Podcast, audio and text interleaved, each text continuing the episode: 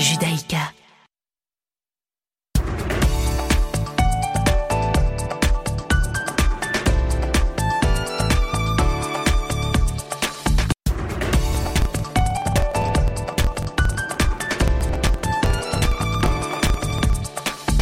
Bonjour à toutes et bonjour à tous. Il est 17h sur Radio Judaïka. Bienvenue à vous si vous nous rejoignez. Je suis ravie de vous retrouver en ce lundi 25 octobre et tout de suite, le flash d'information de cet après-midi. À Jérusalem, la haute cour de justice doit entendre ce lundi contre un ordre d'expulsion une famille palestinienne qui réside dans le quartier de Silwan. Le terrain dont il est question appartenait à des juifs avant 1948. Le tribunal d'instance de Jérusalem et le tribunal de district de Jérusalem ont tous les deux déjà rejeté les appels de cette famille palestinienne qui a donc interjeté appel devant la haute cour contre les ordonnances d'expulsion. La décision d'aujourd'hui pourrait affecter des dizaines d'autres familles palestiniennes de Silwan qui font face à ce même type de poursuite. Il faut savoir que plusieurs appels d'autres familles contre les ordonnances ont également été rejetés et certaines ont déjà été expulsées. Au Soudan, un coup d'État militaire s'est produit ce matin en plusieurs étapes. Hein. Une source gouvernementale rapporte que des hommes armés non identifiés ont arrêté plusieurs dirigeants soudanais, et cela après des semaines de tensions entre les autorités de transition civile et militaire. Le Premier ministre soudanais Abdallah Hamdok a lui aussi été arrêté après avoir refusé de soutenir le coup d'État. De plus, des soldats ont pris d'assaut le siège de la radio-télévision d'État soudanaise juste à côté de Khartoum. D'ailleurs, à Khartoum, les forces armées ont tiré sur des manifestants qui protestaient contre le coup d'État. De son côté, le général soudanais Abdel Fattah al-Bourhan a annoncé dissoudre le gouvernement et le Conseil de souveraineté et décréter l'état d'urgence dans l'ensemble du pays. Nous en saurons plus sur la situation lors du grand journal de 18h avec Olivier Rafovitch. Enfin, en Belgique, le Premier ministre Alexander De Croo a convoqué un comité ministériel restreint à un cairn qui se tiendra ce lundi soir pour se pencher sur la situation sanitaire du pays. Plusieurs sujets seront sur la table des discussions et il sera notamment question d'étendre le port du masque dans les espaces intérieurs et du télétravail. C'est la fin de ce flash. On se retrouve à 18h pour le grand journal de la rédaction. Et tout de suite, ne manquez pas votre émission du lundi. Cherchez l'erreur avec Isaac Franco et Richard Laube. C'est tout de suite. À tout à l'heure.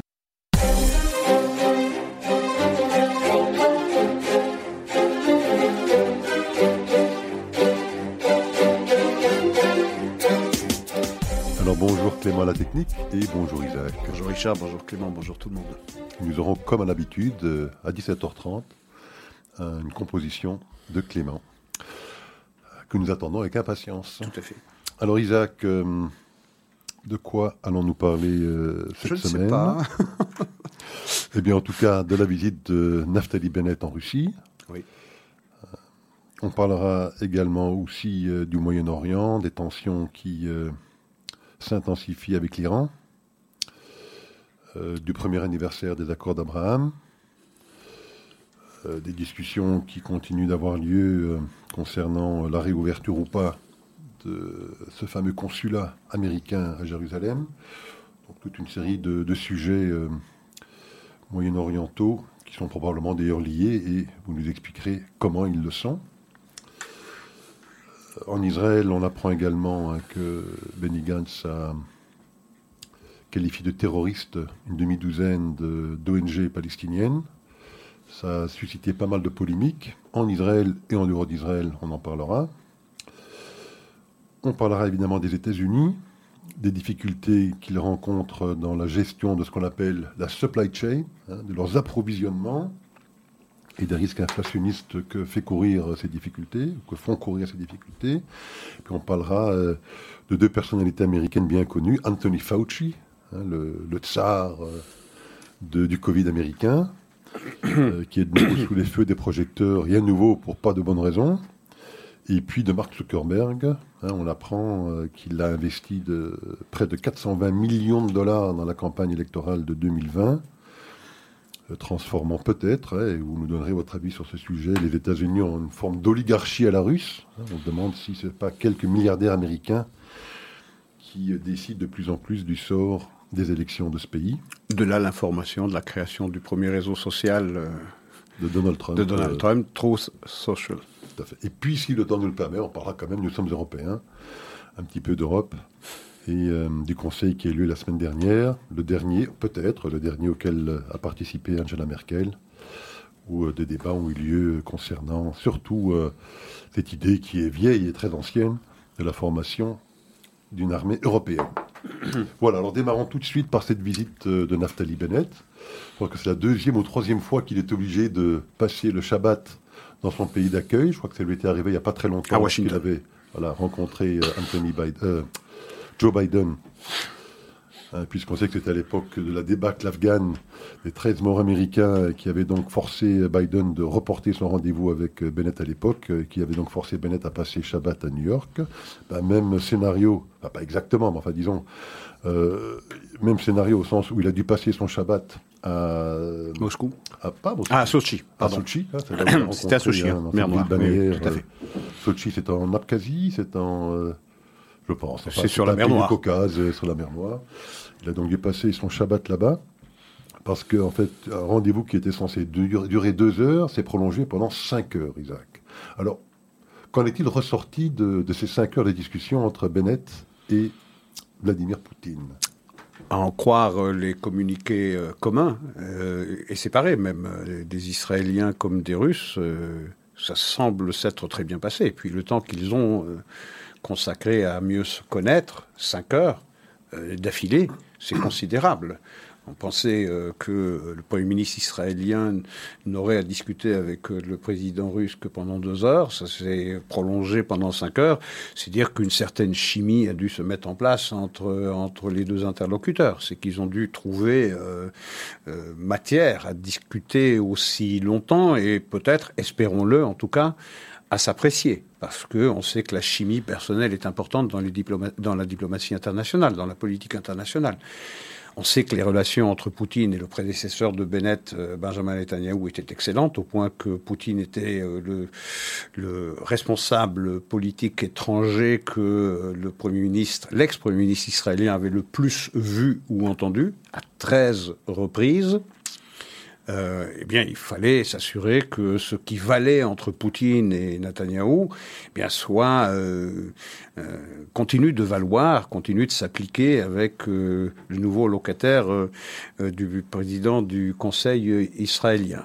Il semble bien que, à en croire encore une fois les communiqués, que tout se soit bien passé, que l'entretien était extrêmement euh, chaleureux et, et euh, les fruits qu'en attendait le Premier ministre israélien, c'est-à-dire que cette politique russe cette politique que les Russes ont adoptée à l'égard des Israéliens de la guerre entre les, guerres, c'est-à-dire les interventions euh, de l'armée euh, israélienne dans le ciel euh, syrien et même irakien pour freiner ou empêcher les Iraniens de s'enraciner sur ces frontières septentrionales, ce qui veut dire que pendant, que pendant que les Israéliens frappent les milices iraniennes ou le Hezbollah eh bien, les Russes regardent ailleurs, laissent faire, du moment que les Israéliens n'attaquent pas l'armée syrienne et n'attaquent pas les intérêts russes.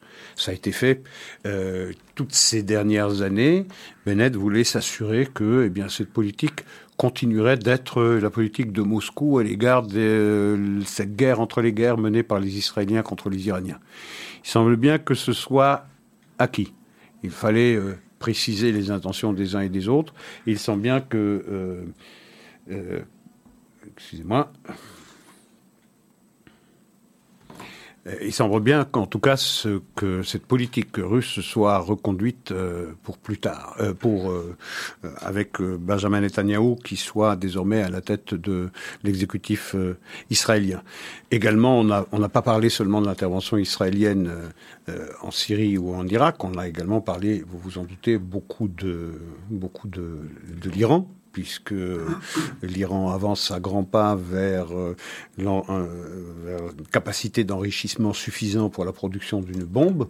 Je ne dis pas qu'il serait capable d'avoir une bombe, c'est une chose, l'enrichissement c'est une chose, la fabrication d'une bombe c'est une autre. La première est le préalable à la seconde. Il faut d'abord avoir la maîtrise de l'enrichissement à un degré suffisant pour pouvoir se servir de cela dans une arme nucléaire, mais après il faut mettre au point l'arme nucléaire et dans une dans une conférence qu'il avait tenue, l'ancien patron du Mossad, aussi Cohen, avait bien précisé que oui, les Iraniens sont tout près de maîtriser l'enrichissement jusqu'à 90%, qui est le degré d'enrichissement nécessaire pour pouvoir euh, euh, armer une bombe nucléaire.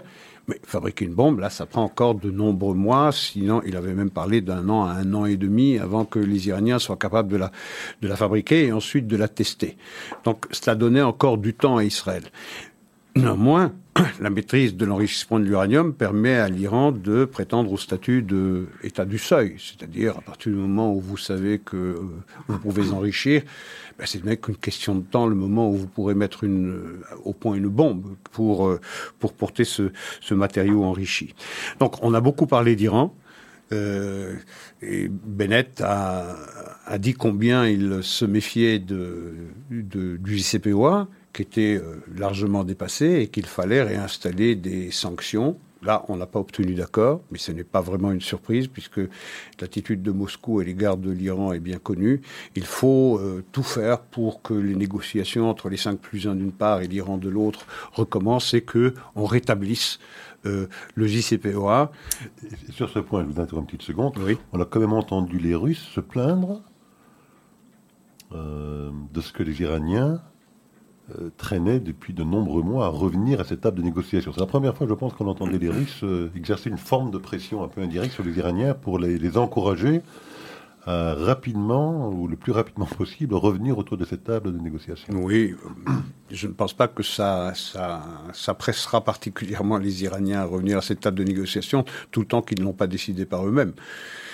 Euh, les, Iraniens euh, euh, jouent remarquablement le jeu. Ils savent que pendant que on débat pendant qu'on attend que les Iraniens veuillent bien s'asseoir à la table des négociations, eh bien les Iraniens ils avancent. Hein. Ils continuent d'enrichir et ils deviennent de plus en plus intransigeants, de plus en plus exigeants à l'égard des Américains pour accepter seulement de s'asseoir à la table des négociations. Ibrahim Raisi, le président iranien nouvellement élu, puisqu'il est aux affaires depuis le mois de août, il a clairement dit nous ne nous asseyerons qu'à partir du moment où les Américains auront levé toutes les sanctions. Euh, alors, il est évident que dans des conditions pareilles, on n'est pas prêt de retrouver des négociations. Et puis, à quoi serviraient-elles si ces négociations euh, simplement euh, rétabliraient les, les, conditions du JCPOA alors que celles-ci sont largement dépassées. Je rappelle que euh, si on en croit le JCPOA, c'est-à-dire l'accord sur le nucléaire iranien, ces derniers ne peuvent enrichir l'uranium qu'à 3,67%. Ils sont à plus de 60% aujourd'hui. Ils ne peuvent posséder que 300 kilos d'uranium, ils en ont 10 fois plus. Ils ne peuvent utiliser les, les centrifugeuses de première que de première ou deuxième génération, ils sont à la sixième, voire certains qui disent à la neuvième. Ils doivent pouvoir euh, donner accès aux inspecteurs de l'AIEA à tous leurs sites et même à ceux auxquels ils accordaient l'accès, eh bien ceux-là leur sont désormais fermés, sans rien dire des sites qui sont restés secrets et auxquels personne n'a jamais eu accès. Donc, vraiment, le JCPOA, c'est pour ça que je disais, il est totalement dépassé. La vraie question, c'est de savoir, bon, sur, cette question-là, on n'a pas trouvé un accord entre Moscou et, Jérusalem. Euh, il y avait peu de chances de trouver un véritable accord. La vraie question pour les Israéliens dans cette entrevue avec euh, Poutine, c'était face au désengagement américain au Proche et Moyen-Orient, il se trouve, comme le disait Bennett d'ailleurs très justement, que les Russes sont désormais les voisins du nord d'Israël et que euh, les Russes ont de plus en plus d'influence et de présence là-bas et que c'est avec eux que désormais il faut, euh, il faut, il faut parler, avec eux qu'il faut s'accorder parce qu'Israël n'a aucune intention de, de mettre un terme à sa guerre entre les guerres. Alors sur ce dossier iranien, on note quand même aussi que les tensions sont extrêmement vives, en tout cas au niveau rhétorique. Euh, Benny Gantz a, a demandé, je pense, un budget supplémentaire de l'ordre de 1,5 milliard de dollars pour préparer l'armée israélienne à une attaque éventuelle contre ces installations nucléaires iraniennes. Euh, les Iraniens ne se sont pas fait prier pour euh, répondre à cette demande de budget supplémentaire en expliquant que les Israéliens euh, bien attention, enfin devraient faire attention à, à ce qu'ils font, dans la mesure où s'ils devaient effectivement dépenser ce milliard et demi pour s'attaquer à l'Iran, que ce serait en 1000 milliards de dollars que les dégâts que provoquerait l'Iran contre Israël euh, se compteraient. on a également effectivement le directeur là, de, de l'Agence des Nations Unies pour le nucléaire, Raphaël Grossi, qui a également fait des déclarations qui sont, euh, je dirais, un petit peu inhabituels pour ce type de personnage. Pas lui en particulier, il était plutôt, je pense, plus euh, volontariste que son prédécesseur, hein, le, Amano. Amano, le japonais, qui est décédé il y a peu de temps. Enfin, il a pour la première fois quand même clairement déclaré que euh, les Iraniens, malgré l'accord qu'il lui avait donné il y a quelques semaines de réinstaller et de redonner accès aux fameuses caméras de surveillance, eh bien que malgré cet accord, ben, il n'avait accès à aucune caméra de surveillance pour vérifier et surveiller ce qui se passe dans certains de ces sites nucléaires. Donc en faisant également monter la pression, euh, même les Européens, euh, qui pensaient peut-être que les Iraniens se rendraient à Bruxelles la semaine dernière pour discuter avec eux d'une reprise éventuelle ou des conditions d'une reprise de ces discussions avec les Américains, ont dû constater que les Iraniens n'étaient pas venus. Enfin, on sent véritablement euh, comme une tension vive entre Israël et les, Iraniens et quand même peut-être des réactions à la fois des Russes, des Américains qui parlent de toutes les options sont sur la table. Je n'y crois pas du tout. Je n'y crois pas du tout parce que toute cette pression, comme vous la qualifiez, de la part des Européens, des Américains, ou euh, cette amorce de pression de la part des Russes, il faut savoir ce qu'elle va produire. Rien du tout. Qu'est-ce qui se passe? Je veux dire, ça fait longtemps qu'à chacune des contraventions de l'Iran, les 5 plus 1 auraient dû dire stop, auraient dû euh, adopter un autre langage, un autre discours, passer euh, simplement de la conciliation à, à la menace. et on n'en fait rien. Donc tout ça, c'est de la gesticulation, tout ça, ce sont des mots. Et les Iraniens ont parfaitement compris cela parfaitement compris qu'ils peuvent jouer sur les différences qu'il y a dans les 5 plus 1, entre d'une part la Russie et la Chine euh, et les autres. Alors, parlons de la Chine un instant, parce que certains euh, formulent l'hypothèse que ce serait la Chine qui euh, inciterait les Iraniens à ne surtout pas revenir à la table de négociation. Parce qu'on sait effectivement que la stratégie américaine, c'est une stratégie de retrait, en tout cas d'essayer de, de, de, résolution de dossiers qui sont des épines dans leurs pieds le dossier iranien est plus qu'une épine, c'est peut-être une poutre dans leur dans leur dans leur dans leur œil peut-être. Euh, mais enfin, ils veulent essayer de, en tout cas, reporter ce problème à plus tard pour se focaliser essentiellement sur le dossier chinois. Certains pensent que ce serait peut-être la Chine qui pousserait et inciterait les Iraniens à ne surtout pas revenir à la table de négociation. Mais euh, la Chine n'a pas besoin de le faire parce que l'Iran a besoin de la Chine. Euh, avec la Chine, l'Iran est en train de, de contrevenir à toutes les sanctions internationales sur l'exportation de pétrole. Je veux dire, l'Iran est en train de livrer du, pétrole aux Chinois sans aucun problème. Ils ont même pu livrer du pétrole euh, au, Liban. Donc euh, ils contreviennent à ces. Euh, la Chine est le pays qui permet à l'Iran d'échapper aux sanctions internationales et d'avoir des rentrées de devises. Donc je veux dire, il y a un intérêt bien compris. Alors évidemment, pour les Chinois, tout ce qui peut embêter les Américains, c'est tout ça de prix. Bien évidemment, c'est du, du pain béni. Mais en réalité, on va s'apercevoir, on s'aperçoit, pardon, que tout cela la sécurité d'Israël ne dépend pas de la volonté des 5 plus 1 de faire pression sur l'Iran et, in fine, voir l'Iran s'asseoir à nouveau à la table des négociations. Il faut une véritable révolution des mentalités en Israël parce que depuis des décennies, on pense que cette sécurité d'Israël, dépend des États-Unis. Il faut que les Israéliens retrouvent une parfaite autonomie et une parfaite souveraineté en matière de défense et en matière de diplomatie. C'est ça le problème. Et c'est-à-dire qu'il y a un changement culturel à la tête de l'État d'Israël, pratiquement depuis la guerre de Kippour en 1973, où désormais on subordonne les intérêts sécuritaires d'Israël à la volonté de Washington, c'est-à-dire à un feu vert ou un feu rouge de Washington.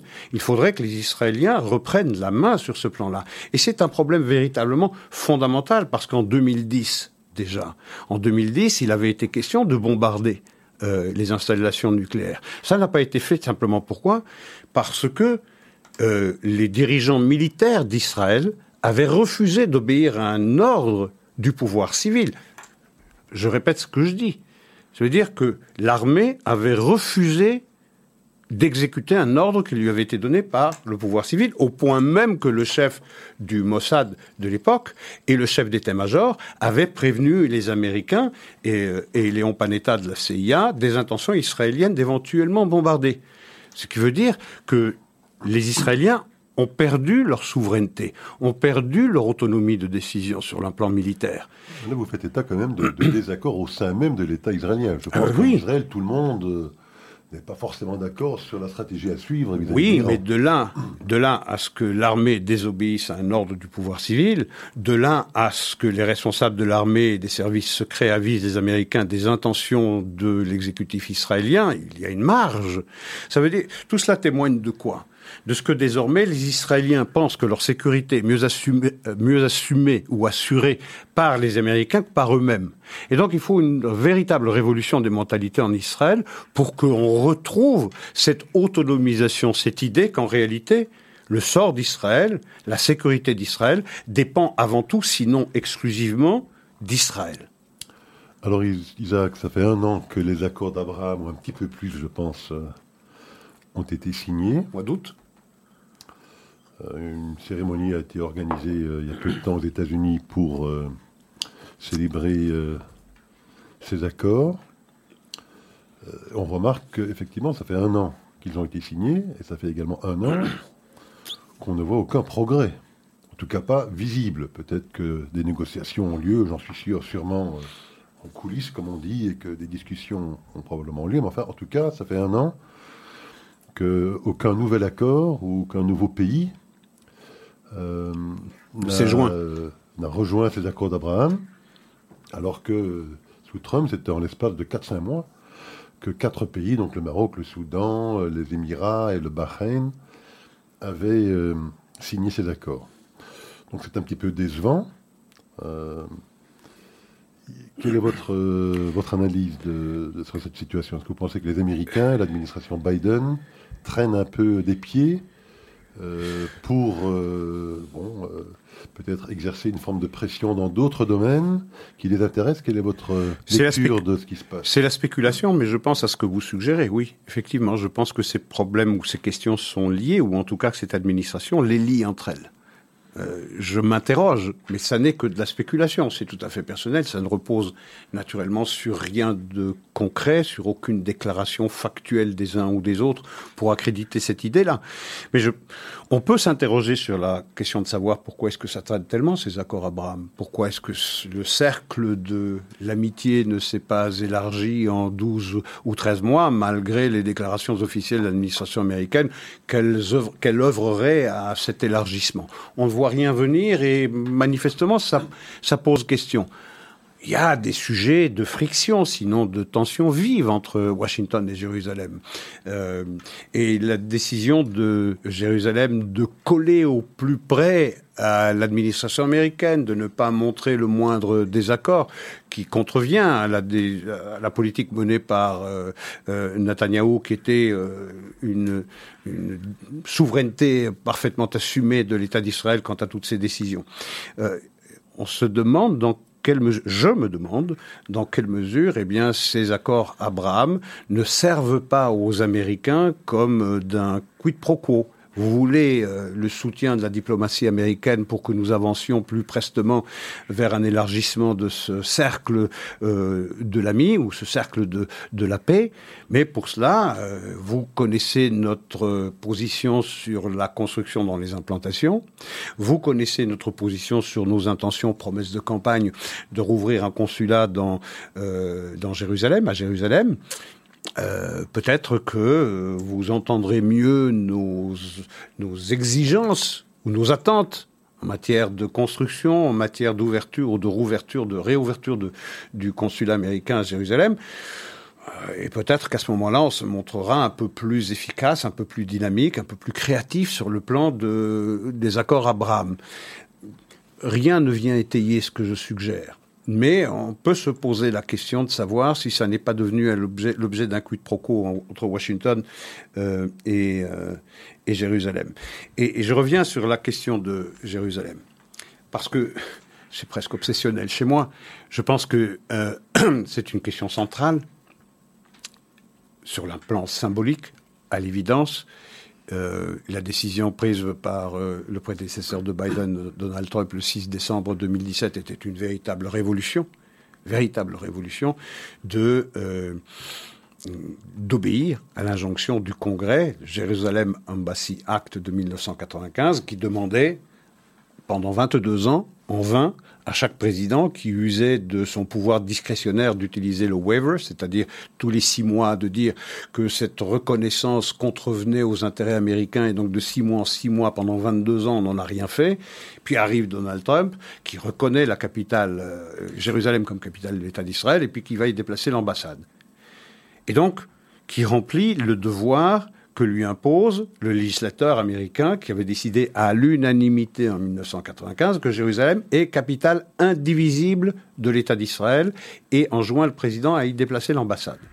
Donc ça, c'est inscrit dans le marbre de la loi américaine. C'est-à-dire le législateur a dit une chose, l'exécutif a rempli son devoir, on ne peut pas revenir dessus.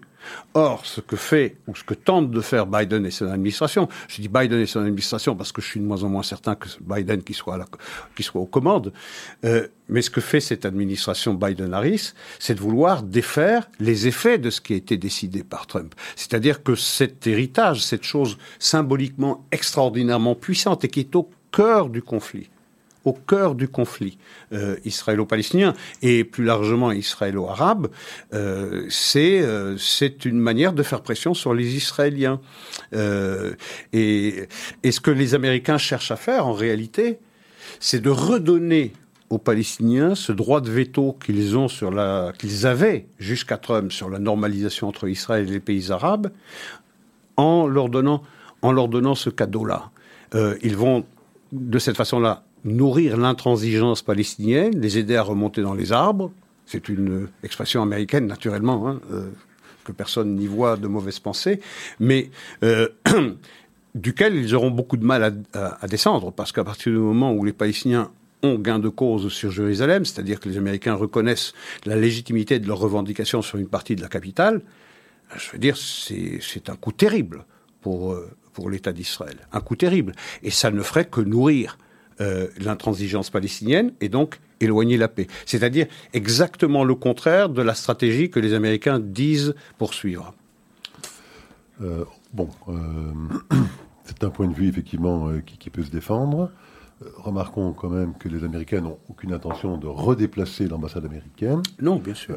Il s'agit d'une réouverture d'un consulat qui existe depuis, alors, je pense, de très très nombreuses années. 1844. 1844. 1844. Donc bien, mais on n'a pas créé un seul consulat d'un quelconque pays en Israël depuis la création de l'Israël moderne. Jamais. Et ici, il ne s'agit pas. Il de la réouverture d'un consulat qui existait quand même sous l'existence de l'État d'Israël. Oui, mais ça n'avait pas été, ce, ce consulat n'avait pas été euh, ouvert avec euh, l'onction des autorités israéliennes. Il existait, il préexistait l'existence de l'Israël Surtout, il n'y avait pas d'ambassade à Jérusalem. Justement. L'ambassade, il n'y a pas de logique d'avoir un consulat. Si effectivement Biden ne déplacera pas, redéplacera pas l'ambassade des États-Unis de Jérusalem à, à, à Tel Aviv, il va néanmoins questionner ce qui est clairement et explicitement indiqué dans le Jérusalem Embassy Act, c'est que Jérusalem est capitale indivisible de l'État d'Israël. C'est-à-dire qu'il questionne, il re-questionne l'indivisibilité d'Israël. Donc il se met en porte-à-faux avec la loi américaine, ça, c'est la première chose. Il faudra que euh, on s'interroge d'abord sur le caractère légal d'une telle euh, décision, d'une telle volonté, si les Amé si les Israéliens euh, plient sous la contrainte, mais également sur le plan euh, la Convention de Vienne qui réglemente les relations diplomatiques. Il faut pouvoir pour pouvoir ouvrir un consulat, l'accord des autorités, euh, euh, des autorités locales. Or, on entend certaines rumeurs à Washington qui laissent entendre que les Américains seraient capables de passer outre, c'est-à-dire de placer les Israéliens devant un fait accompli, les obligeant à désavouer Urbi et Tourbi euh, les Américains à Jérusalem. Donc, on va vers manifestement euh, les eaux paraissent calmes entre Jérusalem et Washington. Personnellement, je n'en crois rien. Je crois que les tensions sont extrêmement vives et je pense que la manière dont euh, Bennett a réagi à, à, la réaction des Américains à propos de la construction dans les implantations euh, témoigne de cette tension qui existe entre Jérusalem et Washington. Et on en reparlera après la petite pause euh, oui. musicale hein, dont nous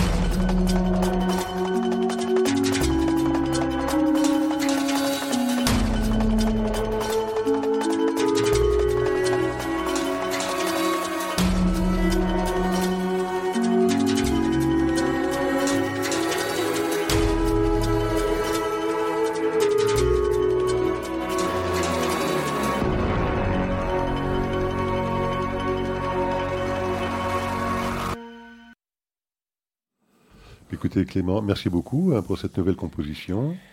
On en parlait pendant, euh, pendant la petite pause. Hein. Ça nous faisait penser moi un petit peu à un film de Dracula. Isaac, à Shining, je à pense. À Shining, exactement, avec Nicholson. Alors je vais signaler le, le site de notre ami Clément, c'est climwheel.com. Alors Isaac, nous parlions donc euh, de cette pomme de discorde qui existe entre les Américains et les Israéliens concernant ce fameux consulat et, et les implantations. Euh, c'est aussi une pomme de discorde qui, euh, pourrait mettre à mal cette coalition euh, israélienne, hein, de ce gouvernement israélien, hein, qui donc lie des partis d'extrême gauche avec des partis très à droite, et qui ont bien évidemment sur cette question des points de vue très très différents. Et pour alimenter cette pomme de discorde liée à cette difficulté-là, une nouvelle est apparue, celle concernant ces six ONG euh, palestiniennes, parmi les plus connues, les plus établies, que Benny Gantz a décidé la semaine dernière de qualifier d'organisations terroristes, euh, en expliquant que d'après euh, ben, les enquêtes qu'ils ont pu mener sur ces organisations, qu'il ne fait pas de doute pour eux, en tout cas pour les Israéliens, ou en tout cas pour Benny Gantz et ses services, que ce sont effectivement des conduits pour le FPLP, qui est elle évidemment une organisation déclarée terroriste par à peu près tout le monde, en tout cas dans le monde occidental. Oui. Hein, que au sein de ces organisations se trouveraient ben, des membres du FPLP payés par ces organisations, FPLP, oui. Hmm le FPLP. le FPLP, Oui. que je dis, SPLP, mais Bon. bon, peu importe. et, euh, et qu'aussi que des fonds qui sont donc octroyés par l'Union européenne, les Américains et d'autres à ces ONG sont euh, utilisés effectivement pour financer euh, ces organisations terroristes.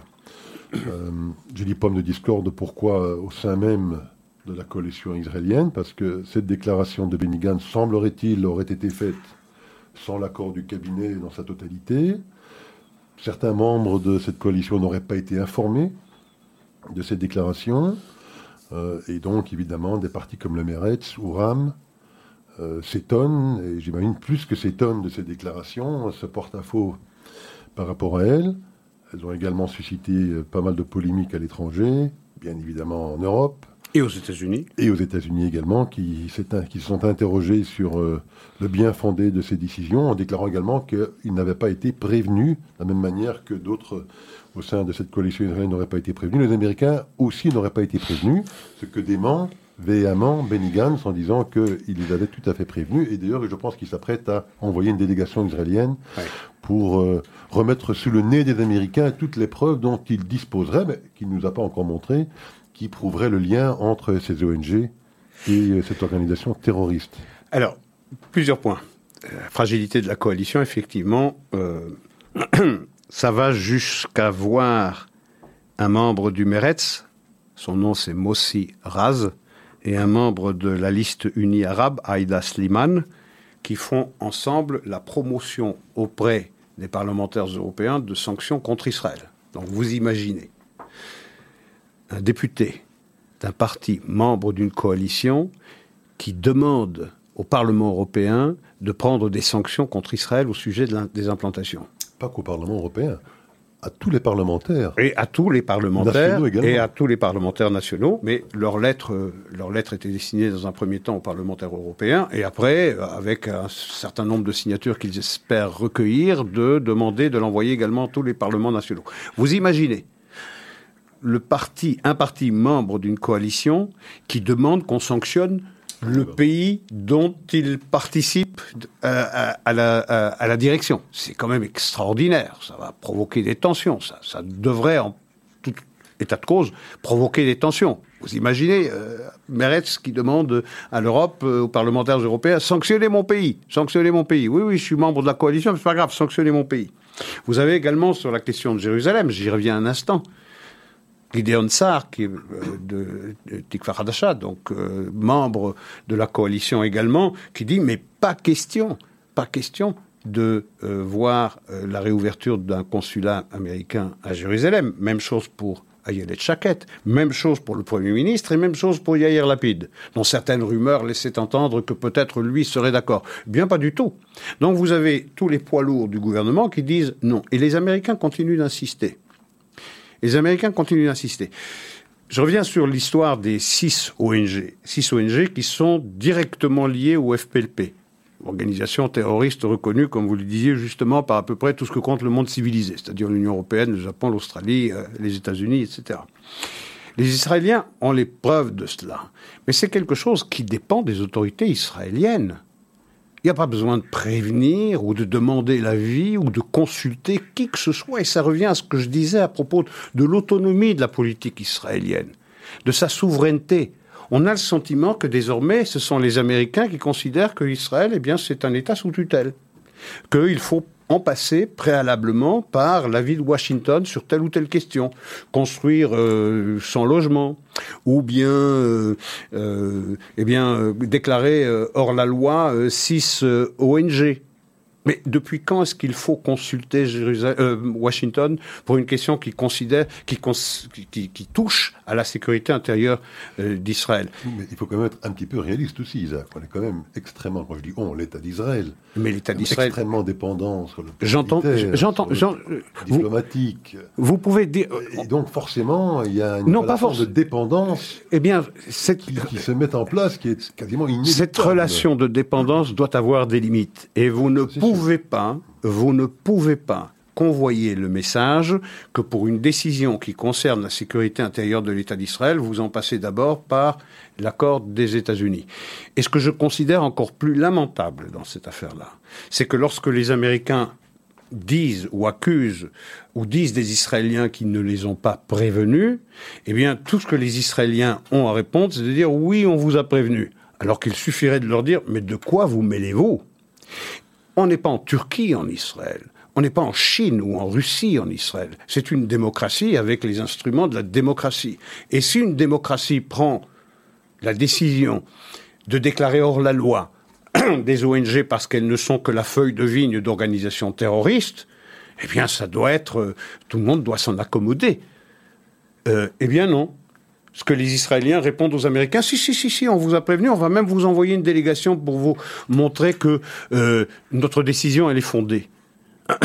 Les Israéliens n'ont pas à répondre aux Américains comme ça. Les Américains euh, doivent se voir signifier que Israël est un État souverain qui prend ses décisions qui le concernent seul, en toute autonomie. Et ça revient à ce que nous disions à propos de la menace iranienne.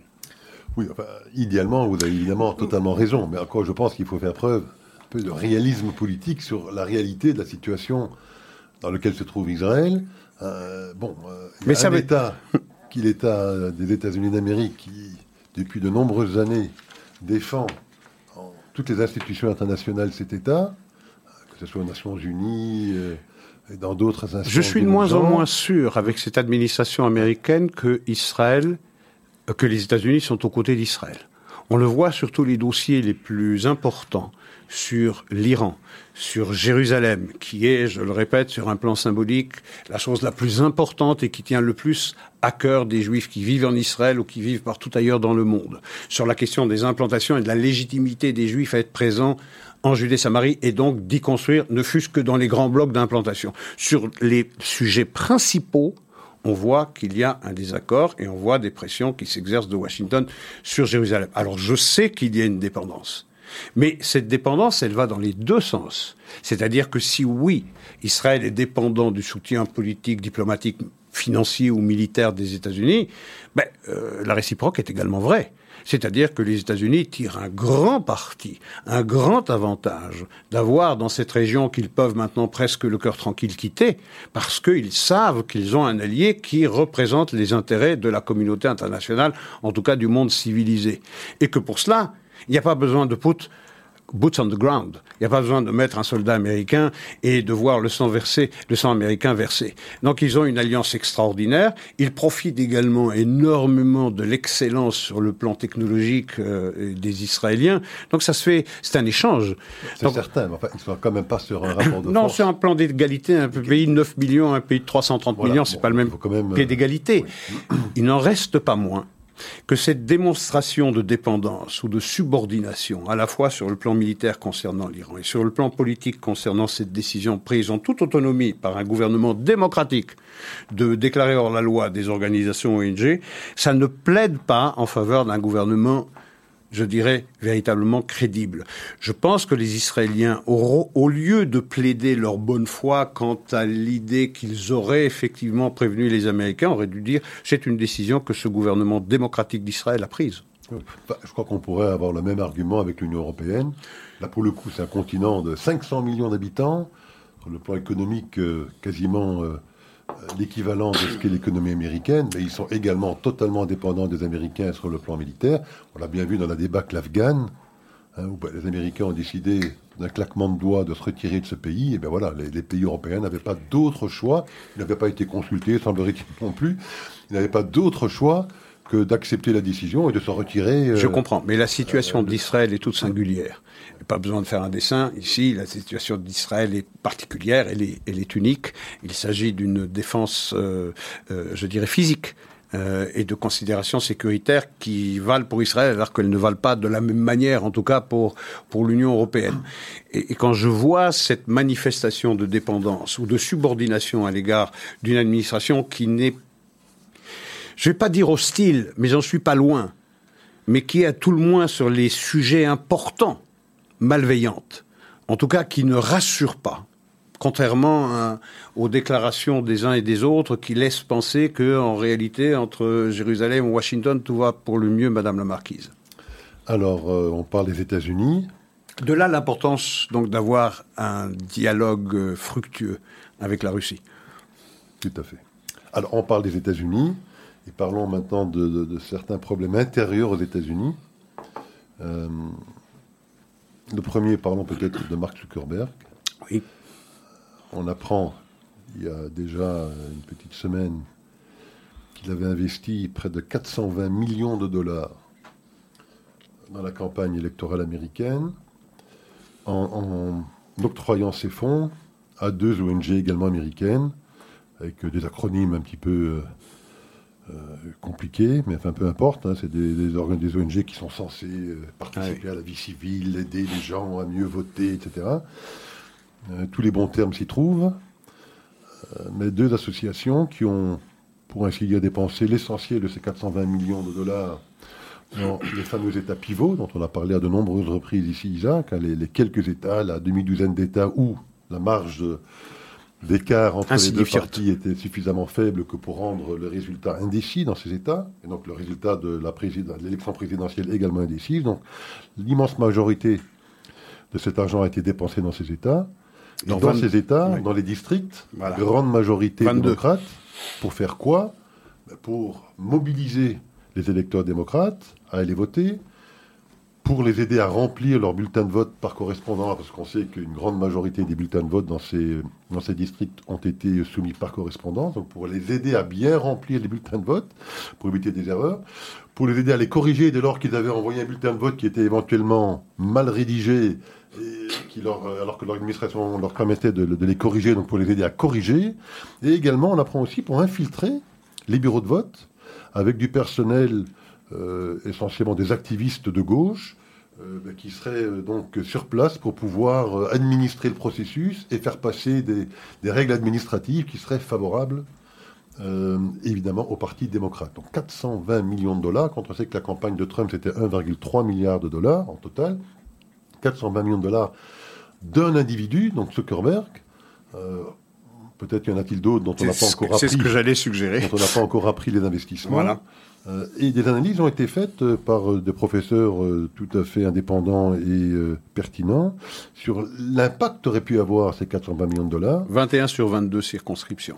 Ouais, ont penché en faveur de Joe Biden. il montre qu'il semblerait que cet argent aurait pu effectivement faire basculer les élections en faveur de Trump dans, ces États où les écarts étaient extrêmement faibles. Hein, Rappelons-le, hein, 10 000 dans un État, 20 000 dans l'autre. Enfin, c'était dans l'épaisseur du trait. Donc, qu'est-ce que ces États-Unis se transforment en oligarchie à la russe? En tout cas, ça témoigne d'un mariage incestueux entre le grand capital et, euh, le pouvoir. Ou en tout cas, euh, la décision prise par, euh, par le Deep State de se débarrasser de ce maverick, de cet homme infréquentable qui était Donald Trump. Euh, et donc ça participe de cette volonté. C'est un mariage entre le grand capital et, et le Deep State, au service littéralement. Et je veux dire, on ne parle pas de n'importe quel grand capital. Hein. On ne parle pas d'un capitaine d'industrie dans le sens traditionnel, c'est-à-dire d'une aciérie ou d'un constructeur automobile. On parle du grand capital qui dispose du pouvoir le plus important aujourd'hui dans nos sociétés, euh, même pas tertiaires, mais quaternaires, c'est les réseaux sociaux c'est-à-dire leur capacité à influencer euh, la population. Donc c'est vraiment les hommes qui sont littéralement les patrons de l'Amérique parce qu'ils peuvent façonner les esprits. Ils peuvent fabriquer des opinions euh, par euh, la répétition, euh, par des algorithmes bien étudiés qui excluent toute opinion contraire. Par de la censure, évidemment. Par de la, censure, euh, euh empêcher l'interdiction euh, de certaines voix de s'exprimer sur les réseaux sociaux. On l'a vu avec Donald Trump, qui a été contraint d'ouvrir son propre réseau social, Truth Social, qui va être ouvert à partir du mois de novembre, accessible à partir du mois de novembre. Donc, le président des États-Unis, qui était en exercice, s'est vu interdire l'accès aux réseaux sociaux, donc de Mark Zuckerberg entre autres, pendant que, eh bien, le Hamas, le Hezbollah et toutes les organisations terroristes, également l'Iran, la Chine, pouvaient euh, bien continuer de s'exprimer librement sur Twitter, sur Facebook ou sur YouTube. C'est ça qui est à l'œuvre. C'est pas n'importe quel capital. C'est le grand capital qui aujourd'hui façonne les esprits, fabrique les majorités, fabrique les minorités, fabrique les personnes qu'on peut suivre, les, les, les idées euh, qu'il est légitime d'avoir ou sanctionne d'autres personnes et qui déclare euh, illégitime ou irrecevable des idées contraires à la doxa communément admise, ou en tout cas qu'ils veulent voir communément admise. Alors il y a une deuxième personnalité qui retient notre attention aux États-Unis, c'est Anthony Fauci, hein, le maintenant très célèbre, allez on peut l'appeler le tsar du Covid américain.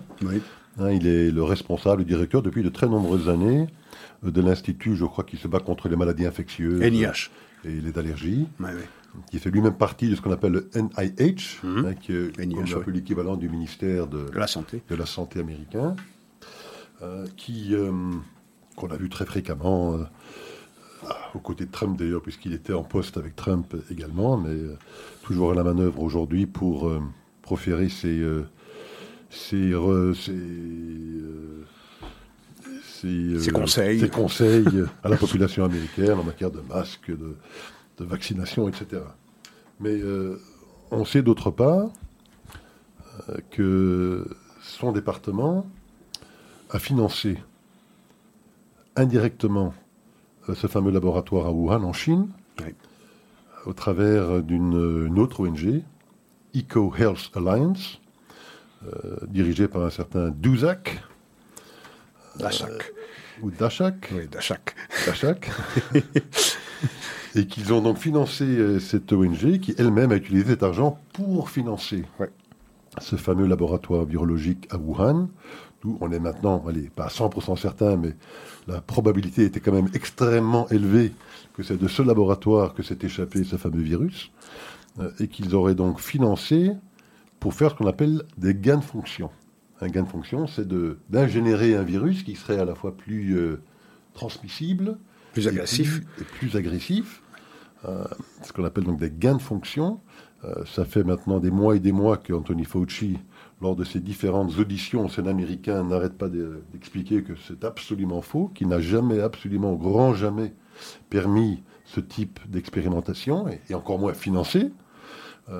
Euh, sauf que, on apprend.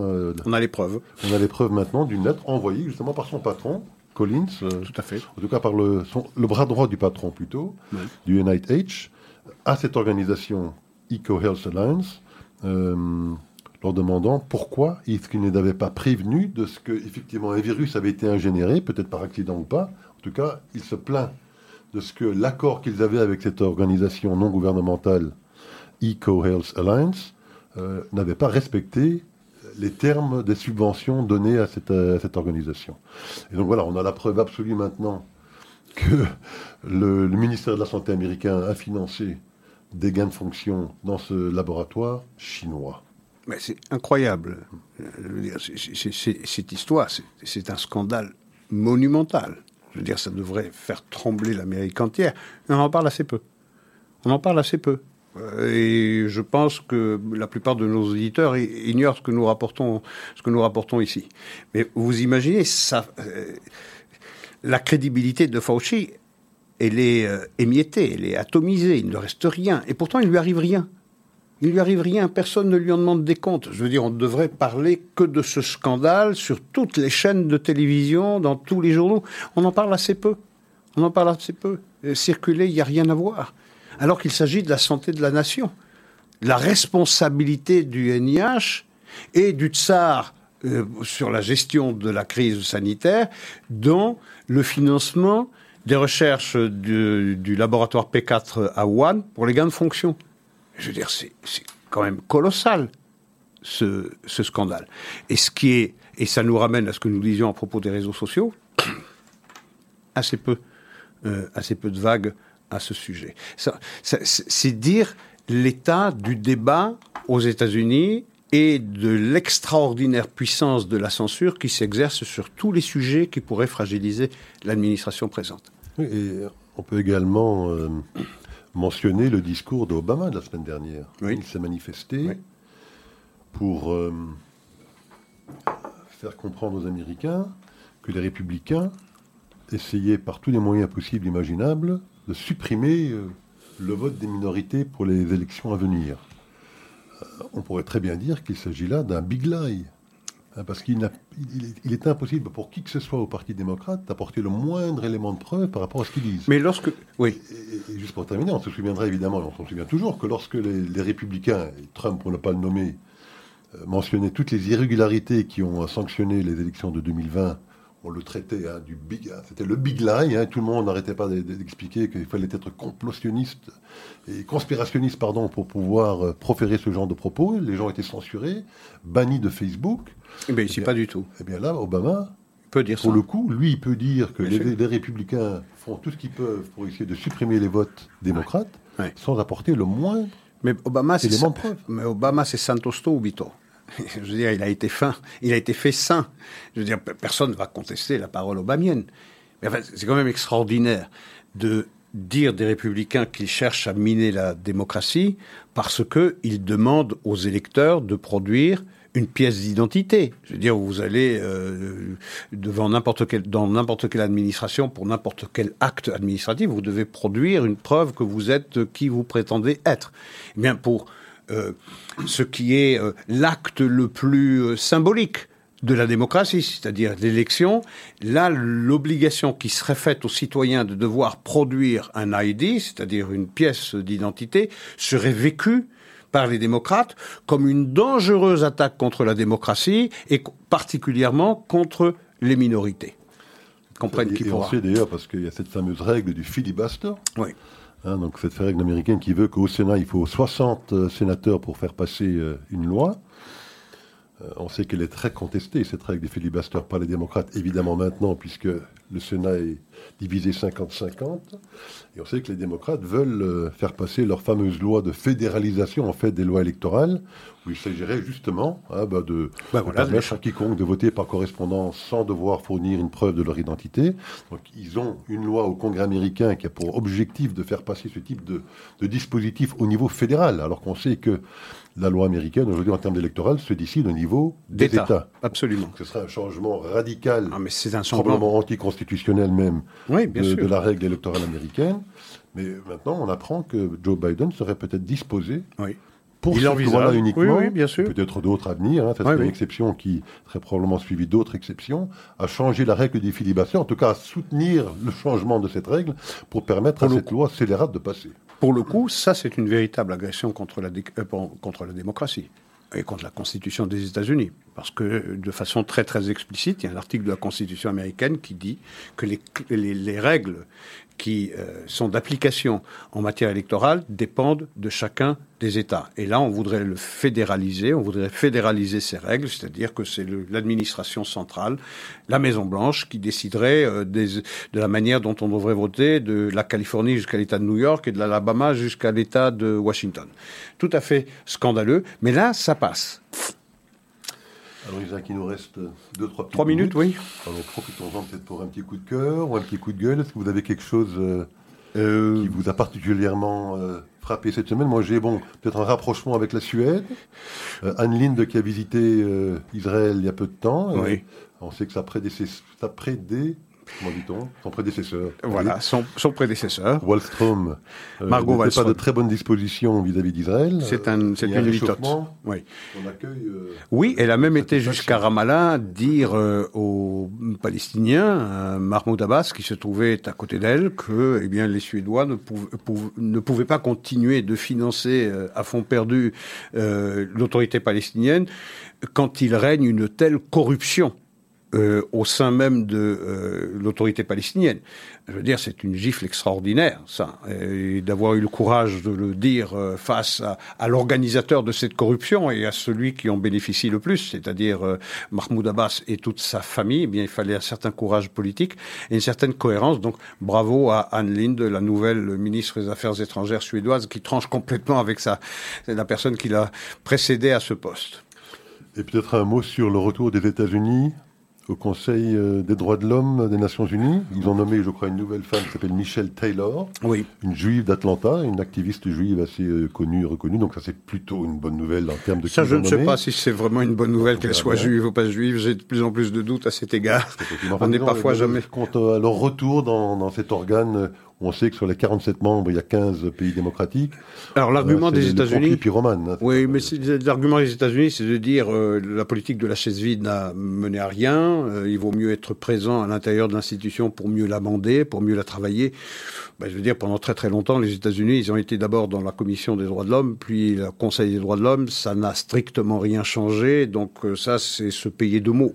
En réalité, c'est un c'est un carnaval de haine antisémite euh, avec la présence ou sans la présence des États-Unis. La seule manière de lui enlever toute crédibilité, ben, c'était de la boycotter, puisque les ennemis d'Israël ont ce mot boycott à la bouche tout le temps. Il faut effectivement se poser la question de la pertinence d'un. Il faut boycotter les boycotteurs. Ah oui. Enfin, l'idée même d'avoir un conseil pour les droits de l'homme où siège, où siège Cuba, le Venezuela, la Chine, l'Arabie Saoudite voilà. et tant d'autres. Enfin, oui. Il faut vraiment faut se vraiment, payer de mots. Euh, ouais, oui, voilà, exactement. Exactement. Exact, On se retrouve la semaine prochaine. le mot de conclusion. Merci beaucoup. Au revoir. Bonsoir.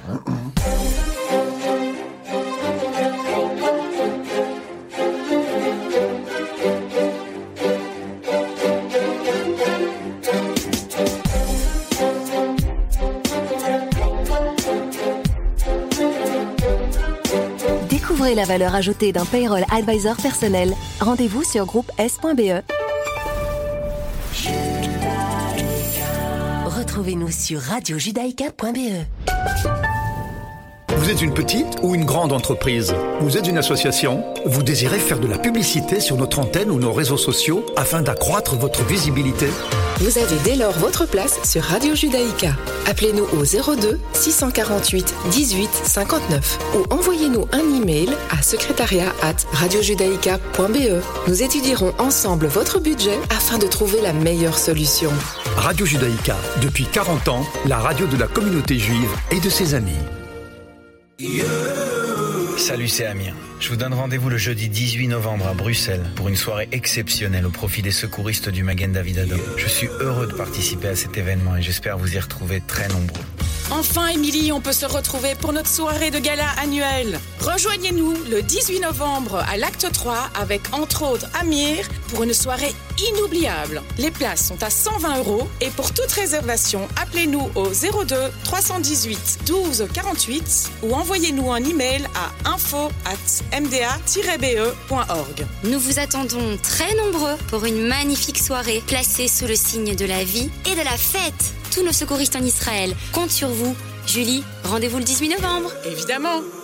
Chérie, j'ai réservé une grande table pour ton anniversaire dans un restaurant méditerranéen comme tu aimes bien. Mais chérie, maintenant il y a Grill Tov. C'est un restaurant de grillades aux spécialités libanaises, grecques, marocaines, israéliennes et dorénavant askénazes aussi. Et en plus, c'est cachère. Grill Tov, c'est l'adresse pour vos repas intimes, anniversaires, fêtes, événements et ça se trouve au 522 avenue Bruckmann à Uccle. Réservation préférable au 02 768 23 08.